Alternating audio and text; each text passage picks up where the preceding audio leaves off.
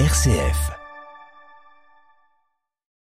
La Russie poursuit son grignotage de l'Ukraine par des voies plus politiques avec l'ouverture à Moscou aujourd'hui de l'ambassade de la République de Donetsk et surtout la facilitation de l'octroi de la nationalité russe à tous les citoyens ukrainiens des régions séparatistes. L'Argentine tente de remettre un peu d'ordre dans ses comptes. La nouvelle ministre de l'économie a présenté des mesures censées rassurer les marchés alors que l'inflation ne cesse d'augmenter. Premier anniversaire des manifestations de mécontentement à Cuba. Depuis, pas grand-chose n'a changé dans le quotidien des Cubains et le pouvoir maintient son contrôle sur toute forme d'opposition.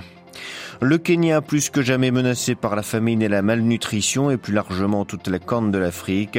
Entre sécheresse, guerre en Ukraine et conflits locaux, une ONG tire la sonnette d'alarme. Les Sri Lankais en colère, le président en fuite, c'est le résultat de plusieurs années de mauvaise gestion et de gaspillage. C'est ce que nous verrons dans notre dossier à suivre à la fin de ce journal. Radio Vatican, le journal, Xavier Sartre. Bonjour. Kramatorsk, Bakhmut, Sloviansk, ces villes de la région de Donetsk dans l'est de l'Ukraine pourraient bien être les prochaines cibles d'une offensive russe que prévoit l'armée ukrainienne. Depuis plusieurs jours, les troupes russes n'ont pas progressé au sol, mais leur artillerie, leur aviation poursuivent leur bombardement. Le bilan du tir dimanche d'un missile russe sur un immeuble de Tchassifiar a augmenté. 33 civils ont perdu la vie, dont un enfant d'une dizaine d'années. Puis on vient de l'apprendre, sept personnes ont été tuées dans la région de Kherson par une frappe ukrainienne cette fois. Ça s'est passé cette nuit, annonce des autorités locales pro-russes. La guerre, elle n'est pas que militaire. Moscou a décidé de faciliter en effet l'octroi de la nationalité russe à tous les citoyens ukrainiens et non plus seulement aux habitants des régions séparatistes. Une mesure dénoncée par Kiev qui voit une nouvelle atteinte à la souveraineté et à l'intégralité territoriale, l'intégrité territoriale de l'Ukraine. À Moscou, Jean-Didier Revoin. Le mode opératoire a déjà fait ses preuves, qu'il s'agisse de l'Abkhazie, de l'Ossétie du Sud, de la Crimée ou des républiques autoproclamées de Donetsk et de Lugansk. La distribution de passeports russes, selon une procédure facilitée, permet à la Russie de rallier à sa cause nombre de citoyens d'anciennes républiques soviétiques en leur garantissant des standards sociaux russes, généralement plus favorables que ceux dont ces citoyens bénéficiaient jusqu'alors. En ouvrant cette procédure à tous les Ukrainiens, et pas seulement à ceux des régions de Zaporizhia et de Kherson, déjà contrôlées par les forces russes. Moscou montre tout le mépris que lui inspirent les autorités ukrainiennes, dont les protestations officielles restent sans effet. Mais surtout, la Russie prépare la prochaine étape, qui pourrait intervenir d'ici quelques mois, la tenue d'un référendum sur le rattachement à la fédération dans les régions qu'elle contrôlera. Une façon de légitimer le retour de ces régions majoritairement peuplées de Russes au sein de la mère patrie, comme ce fut le cas pour la Crimée en 2014. Jean-Didier Revoin, Moscou pour Radio Vatican. C'est peut-être plus de l'ordre du symbole, mais la Roumanie a annoncé l'ouverture d'une enquête sur d'éventuels crimes contre l'humanité en Ukraine. Le procureur général agit sur la base du droit pénal qui s'applique aux crimes perpétrés contre tout citoyen roumain en territoire étranger. Il invoque aussi la compétence universelle qui permet de poursuivre les suspects des faits les plus graves ou qu'ils aient été commis. C'est un fait rare qui souligne sa valeur. Le président turc et le premier ministre arménien se sont entretenus hier au téléphone. Selon leur communiqué commun, Recep Tayyip Erdogan et Nicole Pachignan ont convenu de l'importance d'un processus bilatéral pour normaliser les relations entre leurs pays. Cette conversation intervient une dizaine de jours après l'ouverture du transport direct de marchandises par voie aérienne entre leurs pays et celle du passage de leurs frontières terrestres communes aux citoyens de pays tiers. L'Argentine confrontée, comme de nombreux pays, par les effets de la pandémie de Covid-19 et par les soubresauts de la politique intérieure. Il y a dix jours, le ministre de l'économie démissionnait sous la pression de l'aile gauche du camp présidentiel. Sa successeur, Silvina Batakis, a présenté hier un nouveau plan économique censé ramener le calme sur les marchés financiers et redresser une économie en souffrance. Les précisions à Buenos Aires de Caroline Vic. Lors de sa première conférence de presse, Sylvina Batakis, la nouvelle ministre de l'économie, est apparue déterminée à améliorer la situation critique qui se vit en Argentine. L'économie mondiale bouleversée par la guerre en Ukraine, les séquelles de la pandémie, le prêt du Fonds monétaire international à l'Argentine, la tâche n'est pas aisée, sans compter les divergences et les tensions politiques entre le président Alberto Fernandez et la vice-présidente Christina Kirchner. Sa priorité aujourd'hui, l'équilibre fiscal, afin de maîtriser l'inflation, un véritable véritable fléau qui paraît incontrôlable et qui a déjà atteint 35% rien que pour le premier semestre 2022. Parmi les annonces de la ministre Batakis, pas de forte et brusque dévaluation prévue du peso argentin qui évoluera en fonction du taux d'inflation.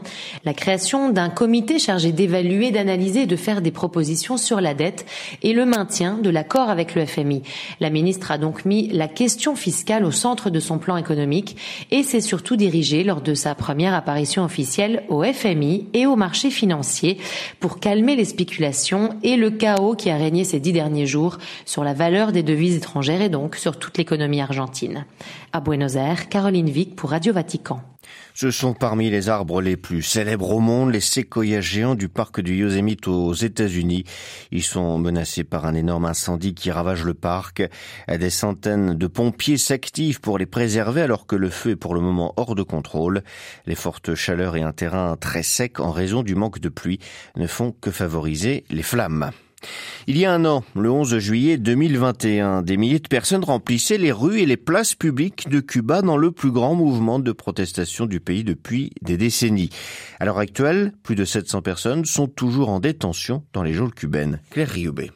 Ces rassemblements étaient inédits depuis la révolution de 1959 dans le pays et ont provoqué des dizaines de blessés et quelques 1300 arrestations. Si une partie des Cubains a depuis été libérée, 700 personnes âgées de 12 à 68 ans sont toujours emprisonnées, accusées de sédition et de troubles à l'ordre public. Hier, les principales villes du pays étaient calmes, supervisées par des policiers en civil, mais la colère continue de gronder pour ce premier anniversaire. Car malgré l'ampleur des manifestations, rien ne semble avoir changé. Cuba traverse sa pire crise économique de depuis 30 ans, dû aux conséquences de la pandémie de Covid-19 et aux sanctions américaines. Sur son compte Twitter, le président Miguel Diaz-Canel a affirmé que s'il y avait quelque chose à commémorer ce 11 juillet, c'était la victoire du peuple cubain. Nous allons nous en sortir en poursuivant la révolution, a-t-il déclaré, admettant que le pays se trouvait dans une situation économique complexe. Fin juin, deux artistes emblématiques et opposants affichés au régime ont été condamnés à respectivement 5 ans et 9 ans de prison, tandis que d'autres artistes sont en exil aux États-Unis. Ainsi, pour survivre, le régime cubain a bien compris la ligne à tenir, laisser partir les plus contestataires ou sévir. Claire Riobé. Pas question de participer au référendum constitutionnel du 25 juillet en Tunisie. C'est ce qu'annonçait le Front du Salut National qui regroupe plusieurs partis politiques, dont Enarda. Selon cette coalition, ce serait légitimer un coup d'État en référence donc à la prise du pouvoir complet par le président Kaïs Saed il y a un an. La corne de l'Afrique et le Kenya en particulier est toujours menacée par la famine et la malnutrition. Une situation provoquée principalement par la sécheresse qui sévit dans cette région est-africaine. La Covid-19, les conflits armés locaux et la baisse d'importation des céréales due au conflit en Ukraine sont également des facteurs aggravants. C'est l'analyse faite par la CESVI, une organisation humanitaire italienne laïque et indépendante, présente notamment dans la corne de l'Afrique. Les précisions de Christian Près de 27% de la population du Kenya est menacée par la faim et la soif. Sur le marché, les produits alimentaires connaissent une augmentation des prix sans précédent. Parmi ces produits figurent les céréales, les produits d'origine animale, l'huile et le carburant. Pour l'organisation humanitaire italienne CSVI, la situation est provoquée par la sécheresse qui sévit dans le pays et dans toute la corne de l'Afrique. À cela s'ajoutent les effets dus à la pandémie et au conflit en Ukraine. D'autres causes sont les conflits armés entre clans et le changement climatique. Plus de 940 000 enfants de moins de 5 ans sont touchés par la malnutrition. La sécheresse a un impact considérable sur les moyens de subsistance des agriculteurs et des éleveurs. La production alimentaire est de plus en plus réduite et des troupeaux de bêtes décimés. Au Kenya, plus de 4 millions de personnes sont menacées par une grave insécurité alimentaire. Ce pays, comme du reste toute la corne de l'Afrique, fait face à l'une des pires situations de sécheresse de quatre dernières saisons dues au manque des pluies, situation qui pourra s'étendre jusqu'en octobre et même en décembre. Christian Combé. Soulagement pour les Syriens recevant de l'aide humanitaire. Un accord a été trouvé entre les 15 membres du Conseil de sécurité de l'ONU pour prolonger de six mois le mécanisme d'aide transfrontalière. La Russie s'est montrée intraitable. Six mois ou rien du tout quand les Occidentaux auraient souhaité une prolongation d'un an.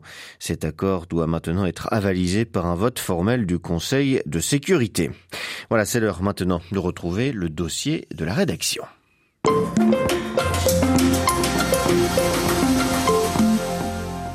Plus de réserves de change, plus de pétrole, plus de produits importés. Le Sri Lanka manque de tout à cause de la pire crise économique et financière depuis l'indépendance.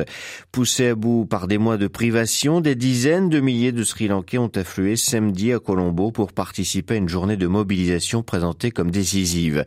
Ils sont arrivés en bus, en train, à bicyclette ou encore à pied, tous déterminés à se rendre dans la capitale pour demander, comme ils le font depuis des mois, la démission du président Gotabaya Rajapaksa. À la mi-journée, les manifestants ont forcé les barricades de police et fait irruption dans le palais, puis dans le bureau du président et dans la résidence officielle du premier ministre. Retour sur les erreurs commises ces dernières années par le président sri-lankais avec Dalon Madhavan. Il est géographe au centre d'études sur l'Inde et l'Asie du Sud de l'EHESS. Alors, c'est vrai que la situation était déjà difficile. Il est venu en 2019 au bénéfice, je dirais, des attentats de Pâques qui avaient ciblé notamment les, églises chrétiennes. Il a été élu et tout de suite, il a utilisé des mesures un peu populistes pour être sûr de gagner les élections qui suivaient. Il a adopté une baisse des impôts et de la TVA qui a considérablement diminué les recettes de l'État. Il a ensuite aussi pratiqué un certain nombre d'emprunts pour financer des projets de construction d'infrastructures, mais qui très souvent en fait étaient assez inutiles, notamment à Colombo, on a la construction de la tour Lotus qui n'est pas dû utiliser, mais un peu comme son frère qui avait aussi, lui, dans la région d'Ambatota, le fief de la famille Paxet, qui a fait construire un port en eau profonde ou encore un aéroport qui n'ont jamais été utilisés. Et tout ça grâce aux prêts très généreux, mais avec de forts intérêts de la Chine. Et ensuite, je dirais que c'est surtout le fait que Gotabaya a essayé d'éviter euh, de se confronter au FMI et a plutôt pratiqué une politique euh, d'emprunt finalement pour essayer de survivre. En mars 2022, le gouvernement était obligé d'imprimer de nouveaux billets, ce qui a également euh, augmenté l'inflation sur les denrées alimentaires et dans le même temps, l'État n'ayant presque plus de, réserves en devises étrangères, l'État a été obligé de baisser les importations qui, dans un premier temps, n'étaient pas nécessaires, mais même ensuite à interdire l'importation de produits chimiques ou de pesticides pour l'agriculture en déclarant euh, passer à une agriculture à 100% euh, organique et biologique. Les liens entre le peuple et la classe politique semblent complètement rompus.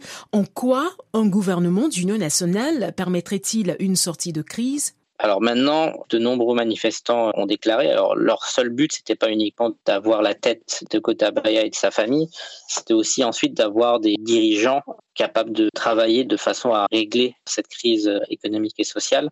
Et ça, ça sera possible uniquement par un gouvernement national qui permettra aussi que les, différents membres des différents partis politiques se surveillent aussi les uns les autres, en fait. Quel regard portez-vous sur le pays dans les semaines à venir?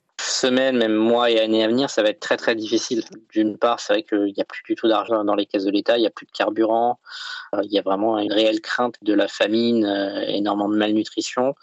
Le problème, c'est que Sri Lanka, il y avait aussi un niveau d'études qui était très bon, qui permettait euh, d'ouvrir des portes à la jeunesse. Mais là, entre le Covid qui avait perturbé l'année scolaire en 2020, là, vous avez euh, des examens qui n'ont pas pu être conduits parce que le gouvernement n'était pas en mesure de payer le papier. Vous avez certainement aussi beaucoup de jeunes talents qui ont décidé de, fuir. Là, les jeunes talents sri-lankais, du coup, sont soit débauchés, soit euh, envoyés pour euh, travailler dans un pays riverain pour pouvoir continuer à travailler. Mais les entreprises sri-lankaises sont plus en mesure de respecter les délais, ce qui risque de causer euh, la fermeture de certaines d'entre elles. Ça va vraiment être très compliqué et, c'est vrai que là, le soutien de la communauté internationale va être, très important et aussi voir comment justement ça va pas être une solution uniquement pour sauver l'économie, mais aussi la population en fait, parce que ce qui s'est passé samedi, c'était surtout une manifestation de totale impuissance de payer euh, pour euh, l'incompétence et euh, l'avarice de certains représentants politiques qui finalement ont pensé à, à leur bien-être et à celui de leur famille au détriment de la population. Interrogé par Myriam Sandouno, Dallon Madavan, géographe au Centre d'études sur l'Inde et l'Asie du Sud de l'EHESS et chercheur au Centre d'études et de recherche sur l'Inde, l'Asie du Sud et la diaspora de l'UQAM, était ce matin l'invité de Radio Vatican.